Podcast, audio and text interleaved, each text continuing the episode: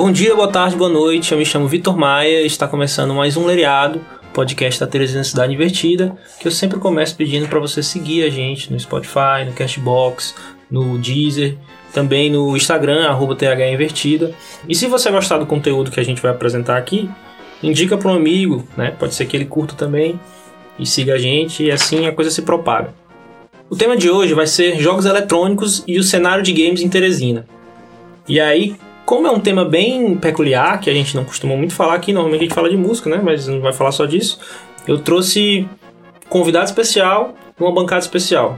Compondo a bancada aqui comigo, temos ele que aprendeu inglês jogando Final Fantasy e muitos outros jogos, eu acredito, né? Só não aprendeu japonês assim, porque eu acho que não dá. Mas se desse, é Felipe Moura. Oi, Vitor. Oi, pessoal. Pois é, eu aprendi, aprendi inglês jogando Final Fantasy ou como todo bom brasileiro fala, Final Fantasy, né? Joguei muito Final Fantasy, joguei muito Parasite Eve e essa foi basicamente a minha formação em línguas. Minha adolescência, minha, final da minha infância e minha adolescência foi assim. É, foi melhor que o meu Wizard, provavelmente. O convidado especial para esse episódio é mais que um gamer, né? Ele é um desenvolvedor de games. É, Juan Belo, se apresenta pra gente, por favor. Olá pessoal, é, meu nome é Juan e eu já trabalho com jogos desde quase o começo da universidade, então eu comecei a cursar ciência da computação. E quando eu percebi que o curso em si não iria gerar disciplinas nas quais eu pudesse fazer jogos, então eu decidi trilhar minha própria carreira desde então, então acho que no segundo ou terceiro período que eu comecei a fazer jogos. Isso foi em cerca de dezembro de 2011, então foi a partir daí que a minha carreira começou e continuou desde então. Né? É basicamente a única coisa que eu tenho feito de profissional na minha vida desde sempre. Também aprendi inglês com jogos, nunca fiz nenhum curso de, de inglês e eventualmente aprendi com Tibia, Pokémon, Chrono Trigger e tudo enquanto. Chrono Trigger, eu ficava tentando baixar o, o, emula, o emulador, não, o ROM, né, que a gente chamava, uhum. o ROM, ROM, que a gente baixava antigamente, eu ficava tentando procurar o que fosse em português, porque o inglês não tava dando, eu não tava mais conseguindo avançar no jogo. Aí eu e precisa entender bastante o jogo, Sim, né, pra saber. E é sensacional, né, um jogo... Uhum. Ah, outra coisa interessante, eu vou fazer a a trilha sonora desse podcast toda com, com sons de games nostálgicos ah, aí, né? Agradeço. É, isso aí acho que quem fica. Os ouvidos atentos vão captar, né? Quem quiser tentar arriscar quais foram os jogos que eu usei aí, pode falar nos comentários se quiser. Segunda Trigger é um que com certeza vou colocar. Enfim. Muito obrigado.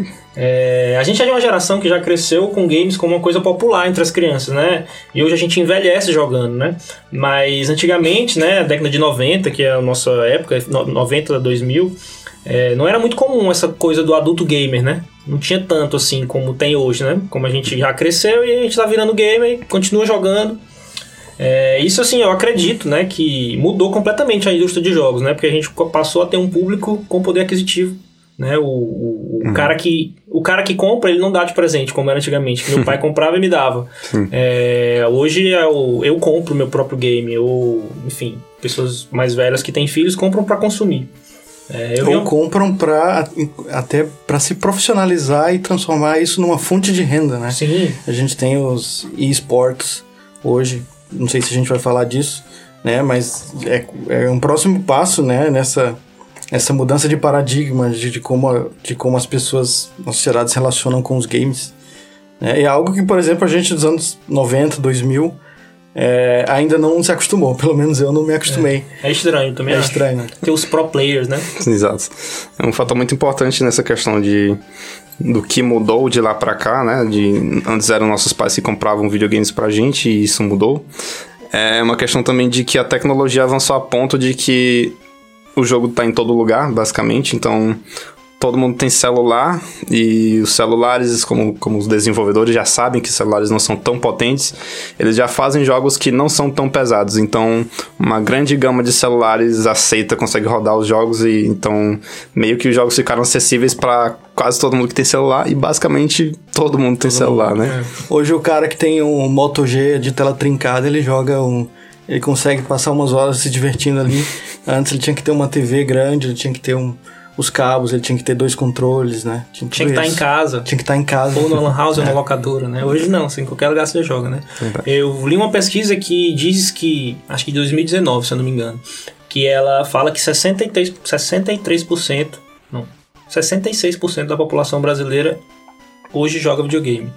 E que desses 66%, 83% joga mobile. Não só mobile, né? Mas, tipo, desses 83% também, também joga mobile.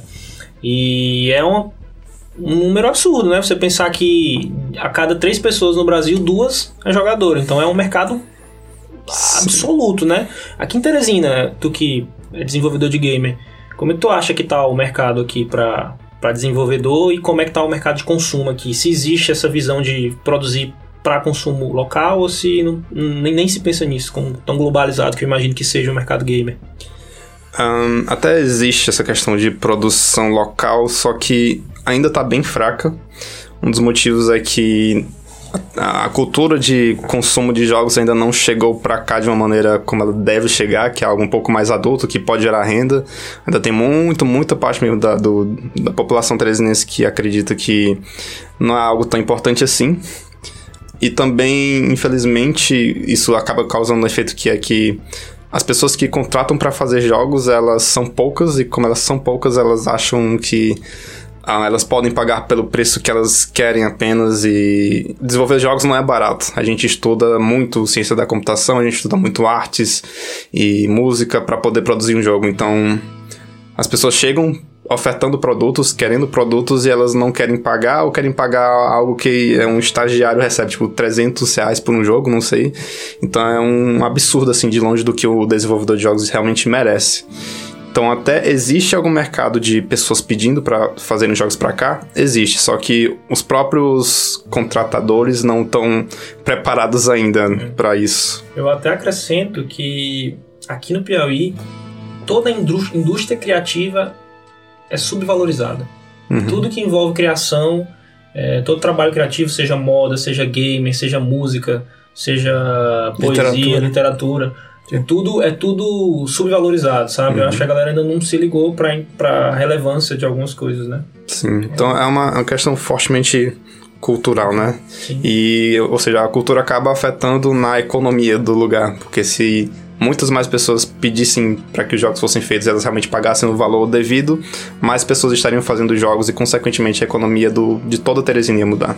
Eu imagino que a nível nacional é outra conversa, né? De tipo de desenvolvedores de games, né? Coisa Sim. já tá bem mais avançada, né? Exatamente. É, em Brasília mesmo, é um cenário totalmente diferente, tem muitas mais pessoas pedindo e pagando pelo preço correto, digamos, né? Correto, preço justo. E também investidores e muitos editais que financiam muitos jogos.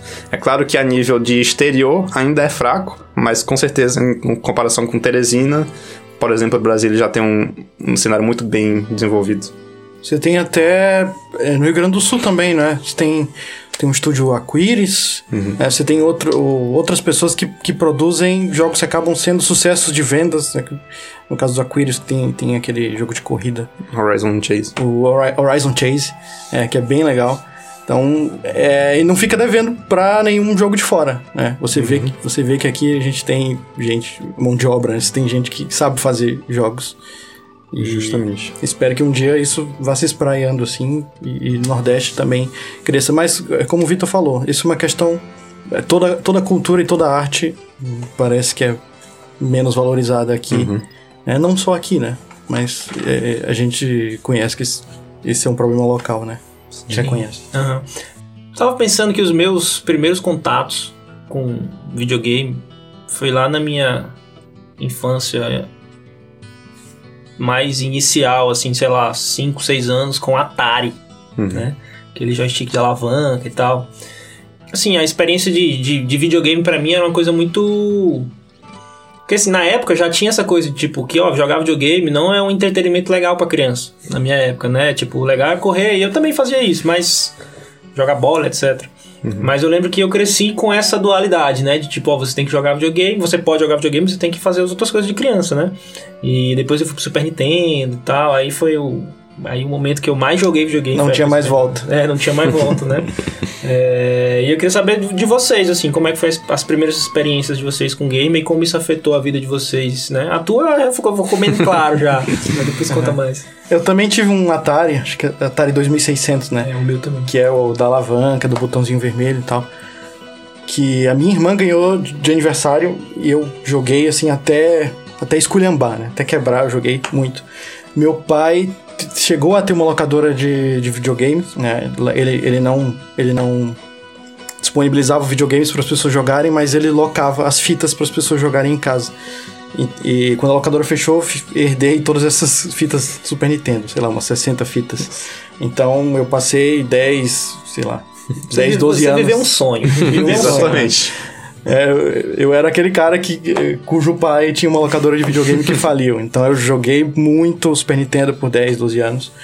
E assim que saiu. Assim que saiu, não. Demorou um pouco porque era, era muito caro. É muito caro, né? Videogame. É, era muito mais caro. Por causa, a gente sabe, tem as, tem as taxas e, e etc. Mas assim que barateou o PlayStation 1, eu comprei o PlayStation 1 e aluguei eh, Final Fantasy VIII. E A derrocada do homem. é, e, e eu. e da- eu nunca mais fui o mesmo. Nos Sem- vendeu a alma. A partir do Final Fantasy VIII. Eu não tô exagerando quando eu digo que foi, assim. Eu, foi um dia fatídico, assim. Eu nunca mais fui o mesmo depois que eu comecei a jogar Final Fantasy VIII. Comecei pelo 8 até. É, e, e eu nunca tinha visto aquilo, era muita caixa de texto, muito diálogo e os gráficos incríveis, e, e aí você tinha um, um plot mirabolante, e eu queria aprender inglês só para entender o que estava acontecendo, né? e aí eu fui aprendendo inglês por isso, né? Acabei também é, entrando na febre do Pokémon, depois passei muitos anos jogando é, Pokémon Pokémon Blue, Pokémon Yellow, até a Black, geração Black White eu acompanhei sempre, assim, religiosamente. Então, ia pro shopping, jogava com os amigos, a gente trocava os Pokémons via infravermelho e tal. Então, permeou toda a minha vida, né? Toda a minha. De, de algum modo, formou quem eu sou hoje, formou o meu caráter. Os meus ciclos de amizades, né? Inclusive, eu conheci o Juan, é, assim, é, Yu-Gi-Oh! jogando, jogando Yu-Gi-Oh! e jogando videogame. É, as, muitas das minhas amizades, melhores amizades, eu conheci por causa do videogame e muitas das coisas pelas quais eu me interessei é, tiveram uma sementinha plantada nos jogos, né? Então, tô começando o curso de letras, né? Porque eu me interessei, é letras português, mas eu me interessei por letras de maneira geral, le- lendo os diálogos de, Final Fantasy, lendo, indo para os fóruns e lendo as teorias, participando daqueles roleplays, né? Que as pessoas iam lá e, e- e interpretavam os papéis dos personagens e também lendo muita revista de videogame, né? Não sei, não sei se isso até me influenciou a fazer jornalismo, mas é, eu era um ávido consumidor de revistas de videogame, Ação Game, Super Game Power. Às vezes eu relia a mesma revista, sei lá, 30 vezes. Então eu lia Detonados, a galera que não sabe Detonado era tipo um passo a passo pra você acabar o jogo, né? Era tipo um roteiro pra você seguir e conseguir concluir o jogo. E eu lia Detonado de jogos que eu não jogava, que eu não tinha, que eu não, não sabia nem quando eu ia jogar e eu ficava lendo e relendo. Pokémon mesmo, eu, eu li Detonados e fui jogar um ano depois, né? Isso é o que as pessoas hoje chamam de zerar pelo YouTube. É. Mas tu zerava pelo detonado. Era o que tinha na época, né? Era equivalente a isso. Felipe, tu tem um caso específico com Final Fantasy, né? Porque gerou um, um apelido que tu carregou pra vida, né? É, eu- eu- muita gente aqui em Teresina me conhece como Felipe Cloud, né, por causa do, do Cloud, do Final Fantasy VII, porque isso era meu nickname no Mirk, é, era meu nick lá no MSN, então eu, é, eu era muito aficionado por Final Fantasy e isso ficou como quase como um sobrenome, né? A família da minha esposa me chama de Cloud ainda, pra vocês terem ideia. Eu demorei pra, pra associar que não era pra chamar. Não, que- não é que não era pra chamar, mas que não era o nome da pessoa, não era Claude, né? Pra ficar Não. chamando de Claude. Pra mim, hoje, quando falam Cloud, eu lembro primeiro do, do meu amigo do que do, do Final Fantasy VII. Mas era o contrário, me acostumei demais. É, então dá, dá pra ter uma ideia de como minha vida tá totalmente permeada de videogame, assim. E tu, Juan, como é que foi aí as experiências gamers? Ah, é. Foram desde sempre, desde quando eu me entendo por gente. Ah, até coisas que eu não lembro, mas que a minha mãe diz é que quando eu era pequeno, eu dizia que eu iria trabalhar pra Nintendo. Não sei se é verdade, não, deve ser verdade, né? Se a minha mãe tá dizendo, então é É verdade. um sonho que é, faz sentido. Então, e aí eu já falava isso, obviamente eu na época não sabia, não fazia a mínima ideia do que era trabalhar, mas basicamente eu sentia alguma atração pelo que a Nintendo especificamente fazia. E eu joguei desde sempre também, é, tive a sorte de ter um irmão mais velho, e esse irmão mais velho joga muito também, sempre jogou muito, então ele me guiava no caminho dos jogos. E como, digamos, ele ganhava os videogames, é, basicamente eu tinha acesso a tudo que ele tinha e vice-versa. Então a gente começou a jogar desde cedo, tanto eu quanto ele. E foi toda aquela história de sempre joguei em emuladores o que não podia jogar, até que finalmente, depois de muito tempo, a gente conseguiu comprar um Game Boy Color, que ainda hoje eu tenho lá em casa. E foi um Game Boy Color com Pokémon Yellow, e isso foi, sei lá, definiu tudo a partir daí na minha vida, porque a partir de então, tanto por causa do jogo do Pokémon quanto por causa do, do anime do Pokémon, eu tenho uma certa atração pela, por, por mitologia por, por seres, digamos, anciãos, né? Seres místicos e pouco conhecidos pelo mundo andando entre as pessoas. E Pokémon tem muito disso, né? Você encontra os Pokémons lendários que eles só existe um deles no mundo todo e eles estão em lugares bem específicos. E é um momento mágico quando você encontra ele, é diferente de quando você faz qualquer outra coisa no jogo. Então a partir daí eu comecei a sentir atração por pela mitologia e pelas histórias de criaturas e isso me construiu como indivíduo de uma maneira muito louca porque com o passar do tempo eu fui jogando mais e mais, aí eu comecei a jogar Tibia, comecei a jogar jogos online. O interessante é que graças a essas experiências, esses interesses de narrativa com jogos, durante o ensino médio eu comecei a desenvolver em paralelo algumas outras habilidades que foram usar Photoshop para fazer minhas próprias imagens das coisas legais que eu gostava, porque eu jogava em fóruns de, de Naruto, né, online, a gente criava seus personagens, a ficha do personagem, jogava puramente usando texto, então a partir daí eu desenvolvi a habilidade de me expressar. Não sei o quão bom eu sou nisso, mas eu desenvolvi alguma habilidade, uhum. tanto em fala quanto em escrita, em conseguir expressar o que eu quero falar, né, graças a esses fóruns de jogos. E com isso eu também comecei a escrever contos, até escrevi um mini conto de Final Fantasy VI, que era. Eu gostava muito do jogo, é meu Final Fantasy preferido, e eu sentia a necessidade de escrever aquilo sobre meus olhos, né? Da, da minha maneira.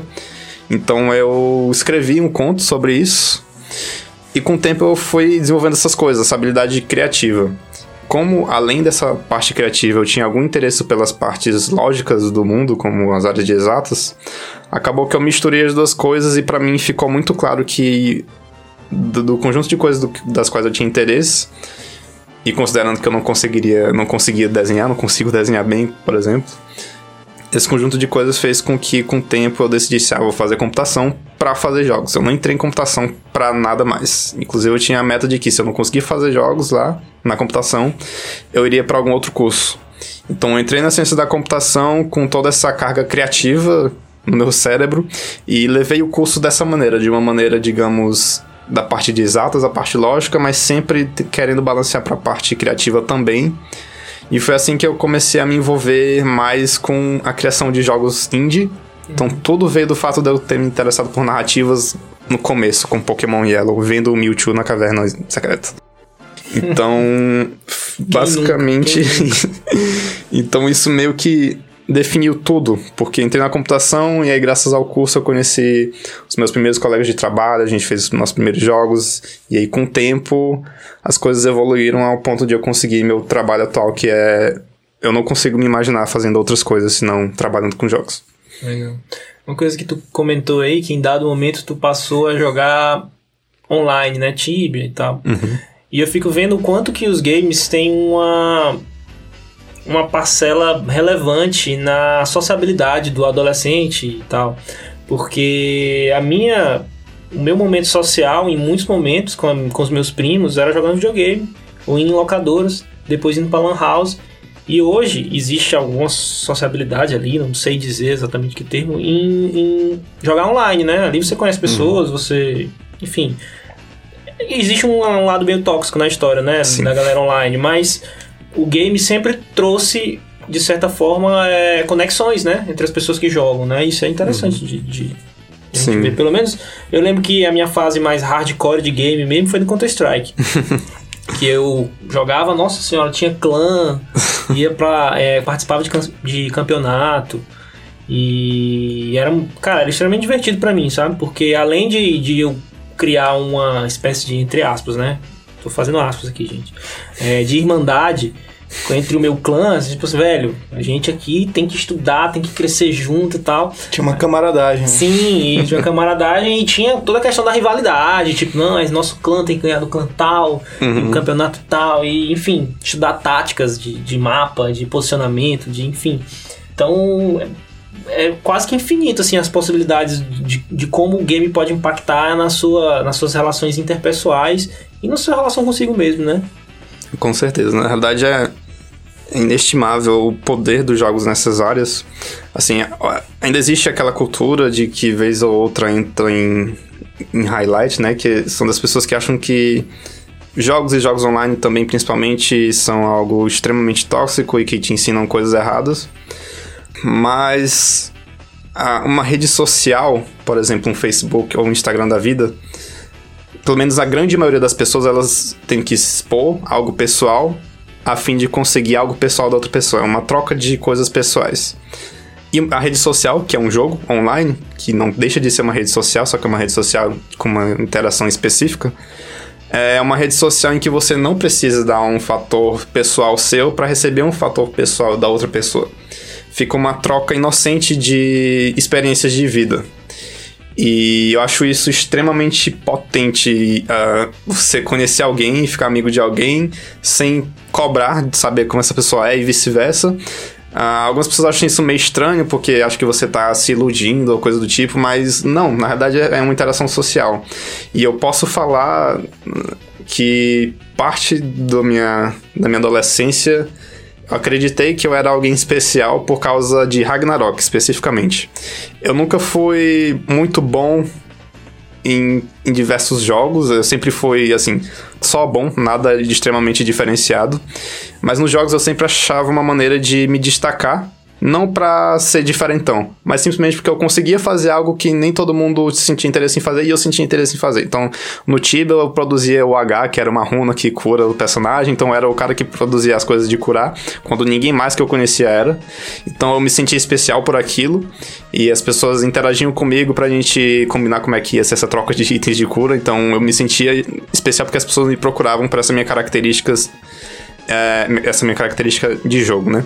E no Ragnarok especificamente teve uma época muito importante que não tem como eu esquecer, que tinha uma classe lá chamada Professor. O professor, ele é uma espécie de mago, mas que não é um mago tão, digamos assim, violento como o mago usual. Ele não tá lá só por magia de destruição. Ele é como se fosse algo mais balanceado, que entende melhor o mundo da magia arcana em si e consegue lidar melhor com magia. Então não precisa ser só algo destrutivo, pode ser algo de ajudar os companheiros também. Uhum. E eu encontrei nesse personagem. Eu me encontrei nesse personagem, na realidade porque eu sempre gostei de estar ajudando as pessoas ao meu redor como eu consigo e nem que isso exija certo sacrifício, um sacrifício, digamos assim, bom, né? Um sacrifício saudável. E as pessoas se, quando as pessoas se sentem gratas da maneira correta por isso, eu fico muito feliz. Então, nesse jogo tinha esse personagem que era o professor, que eu era sempre professor, e tinha esse clã que era meio que uma, uma irmandade também, entre aspas, em que eu era o único professor e tinha algumas quests muito difíceis que a gente só conseguia executar se tivesse um professor. Porque o professor era o único que conseguia cancelar magia de outros inimigos. Então, o inimigo tinha uma magia muito forte e só o professor cancelava. Então, eles me levavam como uma peça de ouro e todo mundo ficava ao meu redor me protegendo e eu era o professor da equipe. E isso na minha adolescência foi, tipo, tão incrível, tão incrível. E ninguém queria saber como é que eu era. E eu era, tipo, eu tinha um, um, alguns problemas de autoestima porque eu era muito, muito magro, né? A camisa, ela fazia a curva para dentro porque não tinha nada pra, pra assim. tocar. então eu não gostava muito de precisar me tentar me portar, sei lá, ficar mais bonito socialmente. E essa experiência no jogo me fez eu sentir muito especial durante a adolescência. Então eu diria que eu consegui resistir melhor às pressões da sociedade do adolescente graças a isso. Sim, é, tem, to, to, tem total sentido, assim, e, e, tem muitas experiências, assim, realmente, né? É, a gente tem outra coisa nos games aí que eu queria comentar, que hoje a gente vive dois perfis, vários perfis, mas tem os principais, assim, dá pra categorizar nesses, né? Que é o, o gamer hardcore, né? O cara que joga mesmo, não necessariamente o pro, mas o cara que joga todo dia, que tem objetivos dentro daquele jogo e tem o Ele não joga para perder. Isso. tá? E tipo assim, ele tem uma meta ali, tipo, ó, eu quero, uhum. eu quero ser. Se tem como subir de nível o máximo aqui, é o que eu quero, né? E tem os casuais, né? Os jogadores casuais, né? Uhum. Que é onde eu me encaixo hoje, né? Hoje eu jogo basicamente um jogo no celular e tento jogar CSGO. Mas a galera me xinga tanto no microfone, não é tanto É, a xingamento. parte tóxica é complexa. É muito xingamento, né? A galera, a galera consegue chegar. eu- a galera consegue inventar xingamentos que eu, velho, nunca consegui imaginar que existia esse tipo de xingamento. E o cara consegue falar. E tá? às vezes são caras de 12 anos. então, Não, e você fica querendo responder, mas você fica pensando, velho, não vale a pena. Tipo, É. totalmente sem sentido entrar no- no- na roda da loucura ali. Tu, como desenvolvedor de, de jogos, é, pensa no jogo se ele vai ser pra casual, se ele vai ser pra um jogador, um jogador mais hardcore, se tem esse pensamento no, no desenvolvedor, ou se ele faz o jogo do jeito que ele acha legal. E que seja, quem for jogar muito que jogue, quem for jogar pouco só pra curtir a experiência. Se tem essa, esse pensamento no desenvolvedor. bem, basicamente na área de desenvolvimento de jogos existem, digamos, três subclasses de desenvolvedores. Que nem sempre é extremamente bem definido assim, mas eu vou exemplificar porque é como eu gosto de definir. São três tipos de pessoas que produzem jogos e também, consequentemente, três tipos de indústria. Existem os desenvolvedores robistas. O desenvolvedor robista, ele quer se expressar. Ele quer expressar alguma ideia que ele teve, alguma preferência pessoal, alguma preferência seja de arte ou seja de alguma mecânica de jogo. E ele faz o jogo para ele mesmo. E se eventualmente ele lançar e se eventualmente as pessoas gostarem, é uma consequência. Então, quando a gente fez um jogo do Cabeça de Cuia, o The Last Nightmare, a gente tava mais como robista. A gente tava só se expressando como estudantes e desenvolvedores de jogos recentes. Então a gente se expressou, a gente fez algo que a gente queria fazer, que era um jogo da lenda de uma lenda local aqui de Terezinha, do Piauí. E, bem, foi isso. A gente lançou o jogo por puro hobby. Então a gente não pensou se existia um público-alvo ou não. A gente só lançou para se expressar. Por outro lado, além dos hobbyistas, existem os, os desenvolvedores indie, que eles têm um pouco mais de seriedade em que tema que eles escolhem, que jogo que eles fazem e para quem é o jogo deles, porque o indie, o desenvolvedor indie, ele ainda quer conseguir viver do dinheiro que o jogo dele vai trazer para ele. O robista não, o robista ele tá só fazendo algo só para se divertir.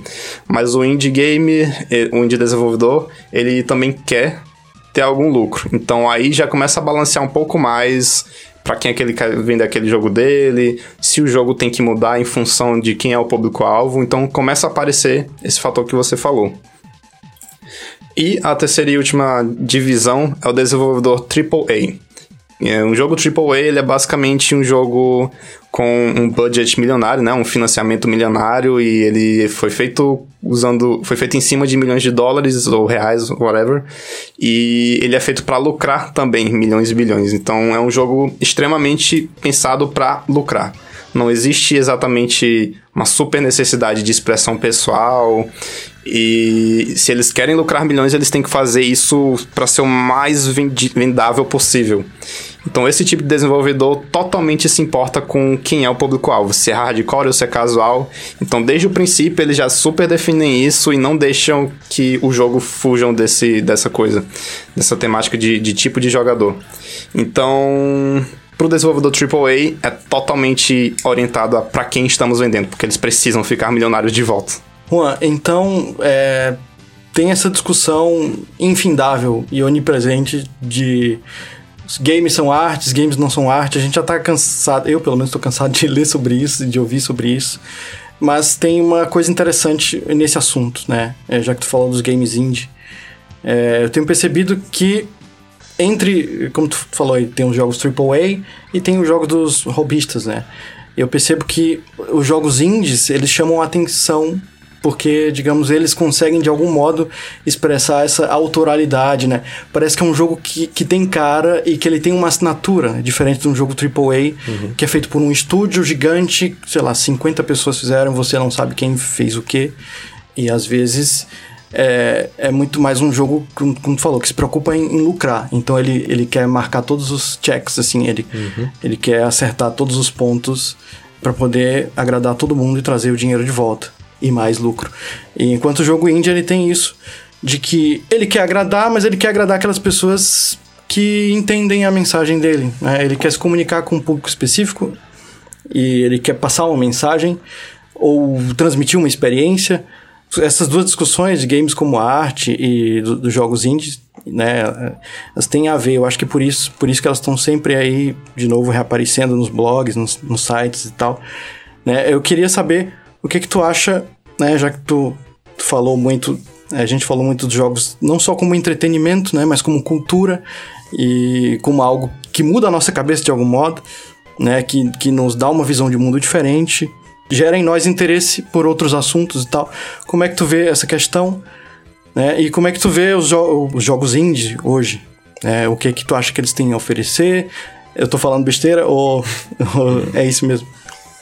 Sim, tá muito correto o que tu disse. Ah, os jogos indie eles são de fato uma mistura entre os jogos feitos por robista e os jogos AAA, justamente porque eles não querem somente vender, eles querem ainda ter uma expressão pessoal, mas eles não podem apelar somente para a expressão pessoal, porque assim também eles podem se arriscar demais, né? E quando você está fazendo um jogo indie, você está gastando dinheiro e você precisa de algum retorno, então você não pode arriscar 100%.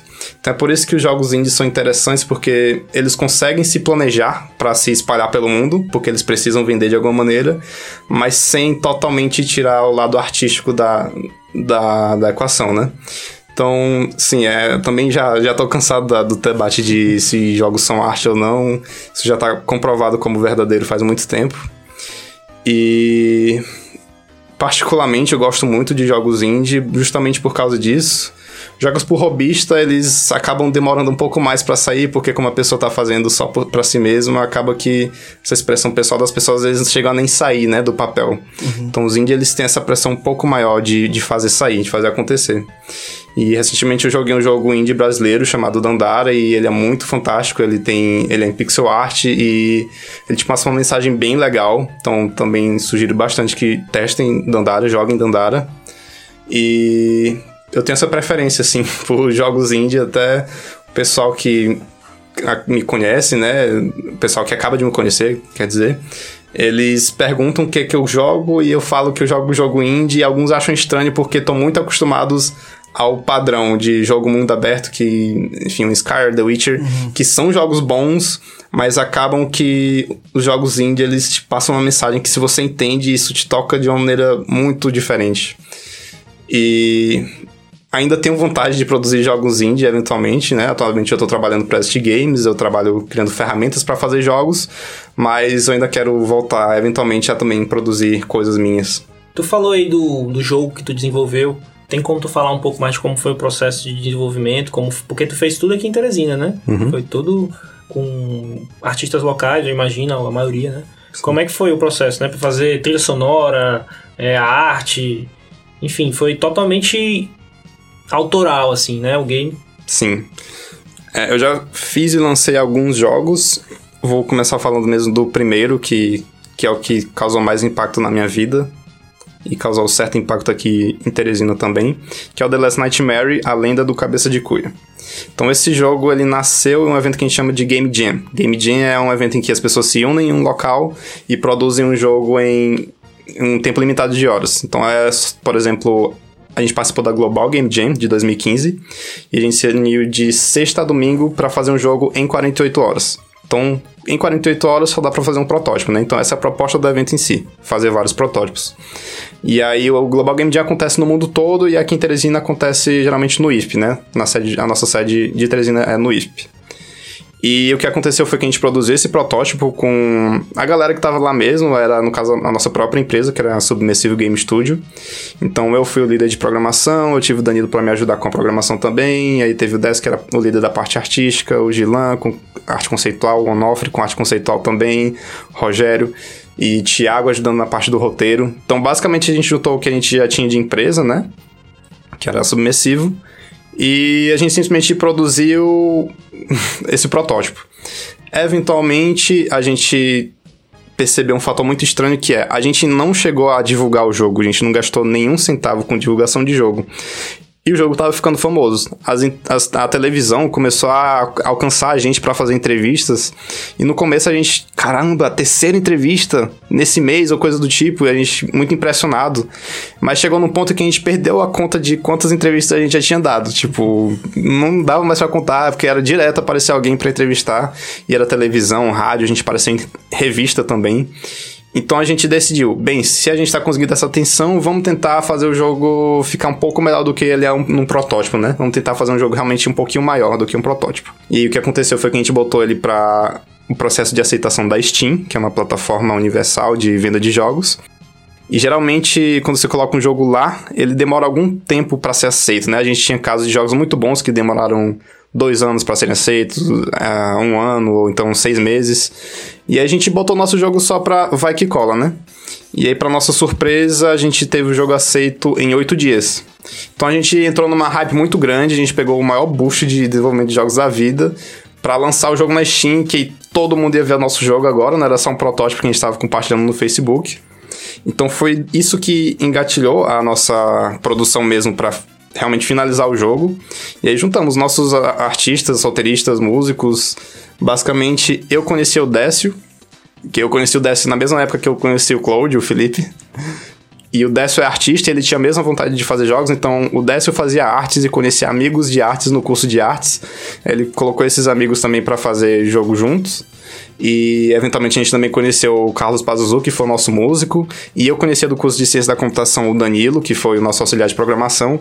Então, meio que a nossa rede de amigos formou uma equipe para fazer o jogo. Então, tudo local mesmo. A gente também teve uma narradora para fazer a voz da Maria, que é a protagonista do nosso jogo, para que ficasse tudo bem regional mesmo. Então, mostrar até como é a voz O de. sotaque, Isso, o né? sotaque pro, pro pessoal de fora. Então, foi mais ou menos esse o processo de de como tudo começou e por que continuou. E aí, em cerca de, acho que foram seis meses, mais ou menos, a gente lançou o jogo. E foi a partir E é daí. um jogo de terror, né? É um jogo É. adventure, né? Um jogo de. Tipo Um point, and click, né? Point and click Tipo de aqueles suspense. jogos clássicos de, de. Sei lá, do Windows 95, 98 que você Uhum. tinha, né?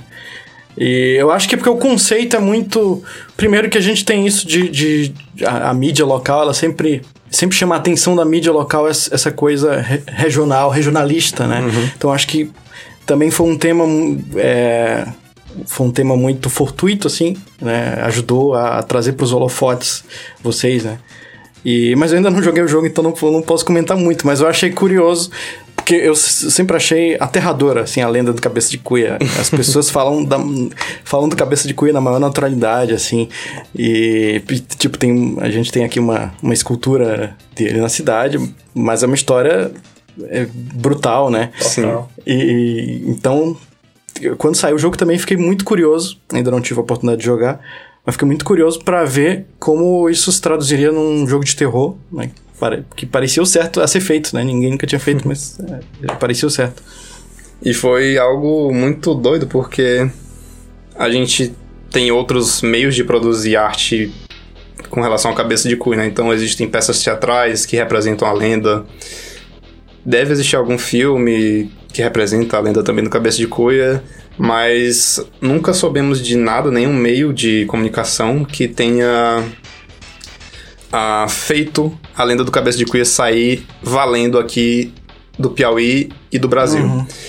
E com a Steam a gente conseguiu fazer isso num outro nível, né? A gente tem cerca de 20 mil cópias vendidas para a Rússia, tem umas 5 mil para o Japão, então África, Estados Unidos, Canadá. Então, a lenda do Cabeça de Cuia, graças ao veículo de jogos, que é mundial, alcançou o mundo todo e agora muita gente sabe, muito mais gente sabe sobre o Cabeça de Cuia, né? Então, é curioso Ele observar. é, ele é tipo o nosso Slenderman agora. É, exatamente. É, exatamente. Além do, do, do jogo, uma coisa que o Felipe me falou que você estava fazendo, que eu achei super interessante, que eu, eu vi no Instagram como Piauí Indie. Que é, eu queria que tu contasse um pouco como é a proposta e o que é que vocês fazem lá, a história do. Que tu falou um pouco aí mais ou menos do Game Jam, né? Vocês fazem uma coisa parecida aqui, é isso, né? Isso. Basicamente, a história do Piauí é a seguinte. Aqui no Piauí, pouco se sabe, pouco se compartilha sobre técnicas de desenvolvimento de jogos. Então, eu, por exemplo, eu... Quando eu comecei a fazer jogos, eu não sabia de ninguém mais que fazia jogos, ou que já tivesse lançado sequer qualquer jogo. Então eu sou a primeira pessoa que eu conheço que lançou um jogo, tipo, quando eu, quando eu cheguei a lançar, né? Até então não tinha conhecido ninguém. Muito menos aqui em Teresina, né? Então fica esse misticismo sobre como é que se faz jogos. Então, é, se ninguém lança é porque é impossível.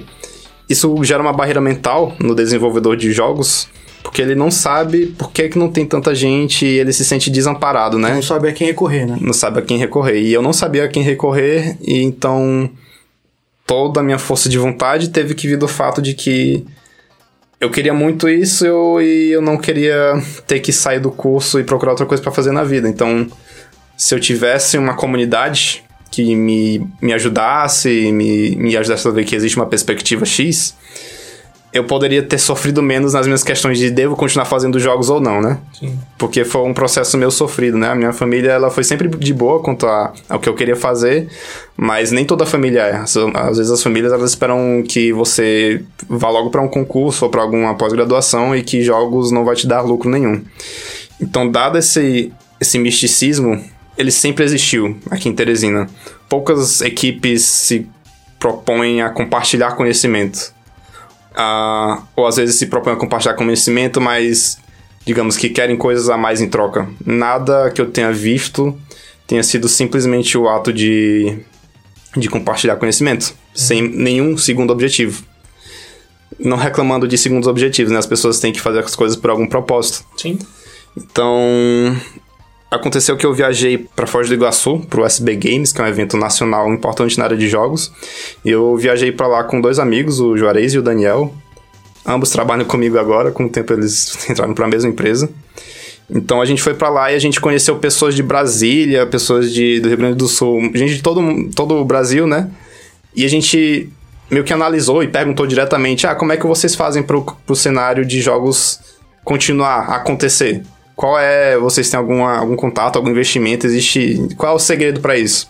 E a resposta que a gente teve é que cada estado consegue criar o seu caminho de maneira independente, que nenhuma regra de um estado se é, funciona perfeitamente para um outro estado. Então a gente voltou com isso na cabeça e aí mexi alguns pauzinhos, falei com algumas pessoas e a gente decidiu tentar da nossa maneira. Ainda não, saberia, não saberíamos como iria ser. E aí a gente gerou esse grupo que ainda não tinha nome, era só. A gente fez um formulário, juntou todas as pessoas que tinham interesse na área de jogos de qualquer maneira, e a gente se reuniu para fazer isso, para fazer esse grupo. Com o tempo batizamos de Piau Indie, e a primeira coisa que eu disse no grupo, no, no nosso primeiro encontro, né, foi que a gente não sabia o que a gente era, então portanto a gente não tinha nenhuma obrigação uns com os outros, ou talvez o grupo não sobrevivesse com o tempo, porque eu não fazia a mínima ideia do que a gente era, a gente ia tentar descobrir se daria em algo. Então, a partir dessa proposta, a gente continuou se encontrando mensalmente e o Piauí Indie cresceu. Simplesmente cresceu e tomou uma forma, como o pessoal lá em, em Foz do Iguaçu disse, né? A gente simplesmente acabou encontrando a nossa forma de continuar e formar uma comunidade. Uhum. E então deu certo, né, nesse sentido.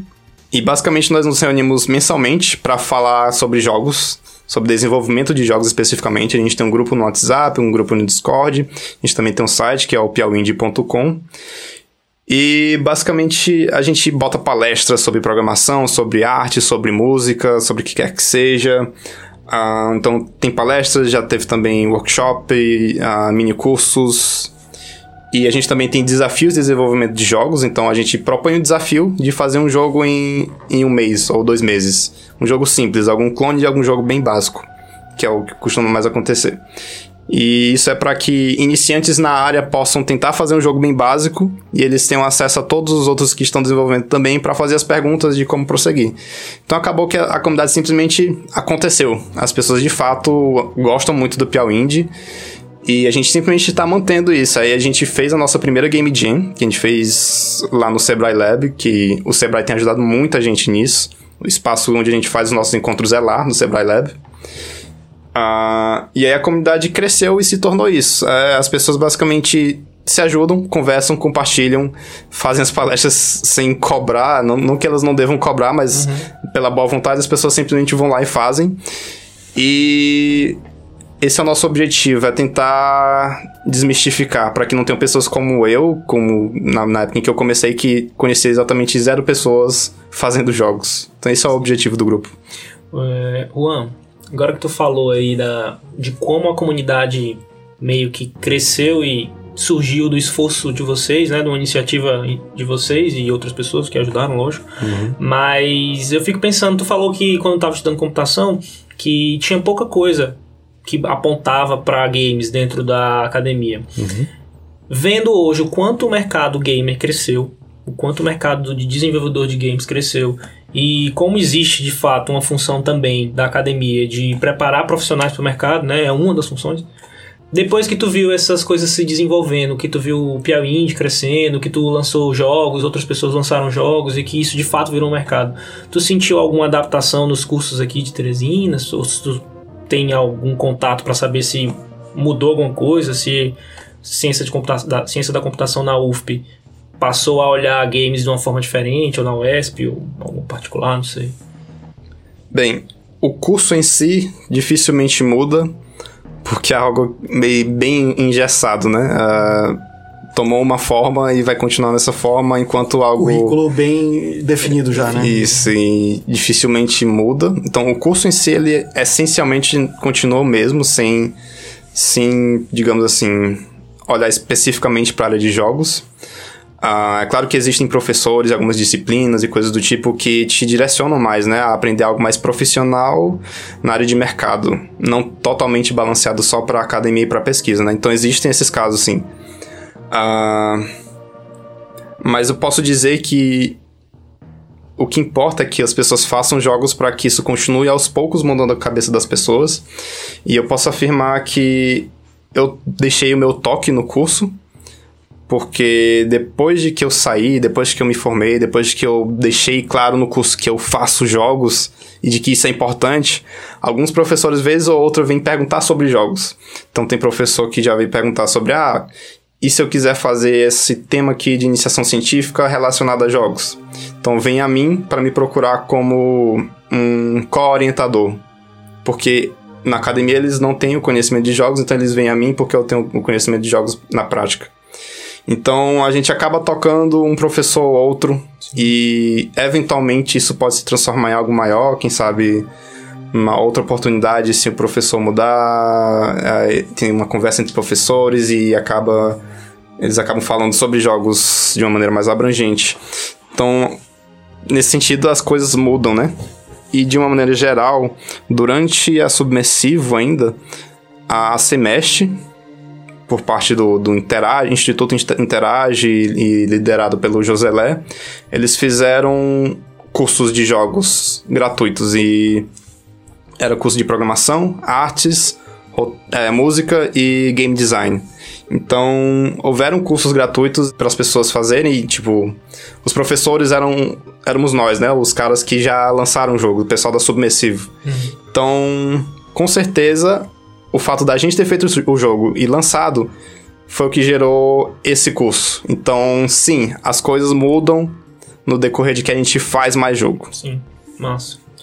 Olha, no, no Leriado, a gente tem um quadro chamado Sugesta, que é o momento onde a gente sugere alguma coisa relacionada com o tema, né?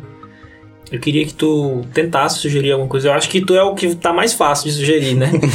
É, alguma coisa que tem a ver com o tema aí, qualquer coisa. Pode ser livro, pode ser canal no YouTube, pode ser um jogo. Ah, bem. Não, se tu for pensar, eu vou passar pro Felipe. Tá, enquanto tu pensa. enquanto tu pensa. Pode ser, pode ser. Bom, eu tô há muito tempo sem jogar videogame, né? É, de modo geral. Eu jogo, eu jogo Puzzle Bobble no meu celular, né? O, o jogo de tia, Nossa. né? O jogo das bolinhas coloridas e tal que é viciante. É a única coisa que eu, que eu tenho jogado ultimamente. Né? Faz muito tempo que eu não jogo, apesar de acompanhar e tal, e enfim. Eu gosto de saber o que tá saindo, gosto de saber quais são os jogos. Então, comecei um podcast de, de música também, né? Eu vou recomendar. A gente falou muito de Final Fantasy. Vou recomendar uma banda que já acabou. É, tem três álbuns, uma banda chamada The Black Mages que é a banda do Nobuo Ematsu, que é o compositor do Final Fantasy. Final Fantasy é do 1 até o 10 ele compôs praticamente tudo sozinho, né? Do 1 até o 9 e no 10 ele participou. E é uma banda que ele formou com outros músicos da Square e de, enfim, outros músicos no Japão. E eles lançaram três álbuns, é, são arranjos das músicas de Final Fantasy e em estilo rock e metal progressivo e é muito bom, né? É, uma boa parte desse encanto que os RPGs japoneses e Final Fantasy especial tem, para mim, é, é, a música, né? A trilha sonora. Que, inclusive, acho que quem nunca jogou pode só ouvir as músicas e vai, vai entender, assim, vai sentir um pouco do que é o jogo e vai viajar. Então, procurem aí, não sei se tem no Spotify ou no Deezer, mas no YouTube tem. Procurem The Black Mages E tem três álbuns lá que são maravilhosos, para quem gosta de rock progressivo, metal e. Enfim, é incrível. Pegando o gancho do Felipe, eu vou dar minha sugestão. É, pensei agora, né? Porque ele falou e me veio na cabeça. Que é a trilha sonora de Chrono Trigger or orquestrada. Tem no Spotify, só botar lá quando Chrono Trigger orquestra, orquestra em inglês, sei lá que vai aparecer é sensacional. Primeiro porque a trilha sonora é uma das coisas mais lindas que eu já vi na minha vida. que, que também é no Goematsu, inclusive. É do mesmo cara? Sim, mesmo cara. Olha aí, essa fera aí, bicho. Gênio. e aí, e a outra sugestão que eu vou dar é tenham calma enquanto vocês jogam jogos online. Xinguem, xinguem menos, por favor. Eu sei que às vezes dá muita vontade de xingar, mas se possível, xinguem menos. tá, a minha sugestão vai ser relacionada ao desenvolvimento de jogos, ou até quem não, não pretende desenvolver, mas quer escutar um pouco mais sobre. Tem um canal no YouTube muito legal que eu, que eu sigo que chama Game Maker Toolkit. Que é um canal em que ele fala sobre game design nos jogos, né? Só para é, esclarecer, game design não é relacionado a artes, não é relacionado a fazer arte do jogo. O game designer, ele cria as regras do jogo. E tem esse canal, o Game Maker Toolkit, que ele explica, explora o game design dos jogos, então ele explica isso em diversas de diversas maneiras, né? Do, do, ponto de vista tecnológico, artístico, psicológico. E é muito interessante porque você começa a entender mais a fundo como é que os jogos funcionam e por que é que eles funcionam. E outra sugestão é que procurem mais jogos indie para jogar porque os jogos AAA apenas eles não são assim obviamente existem muitos jogos bons AAA, mas os jogos indie, por eles serem uma, por eles terem um fator mais pessoal, um fator de expressão pessoal, eles acabam passando pontos de vistas diferentes sobre o que o jogo é e consequentemente sobre como os desenvolvedores pensam sobre o mundo. Então, procurar mais jogos indie para se impressionar com quanto as histórias e os cenários são tocantes. Gente, o papo foi muito bom. Eu agradeço a presença do Felipe aqui na bancada comigo. Eu agradeço demais a presença do Juan por todo o repertório que ele trouxe aí pra gente. É isso, galera. Valeu mesmo. Muito obrigado por, ter, por terem participado e obrigado também por quem ouviu. É, eu vou deixar a roupa de todo mundo que participou, o arroba do Piauí Indie. Uhum. E é isso, galera. Valeu, falou, até a próxima. Tchau. Valeu, até mais.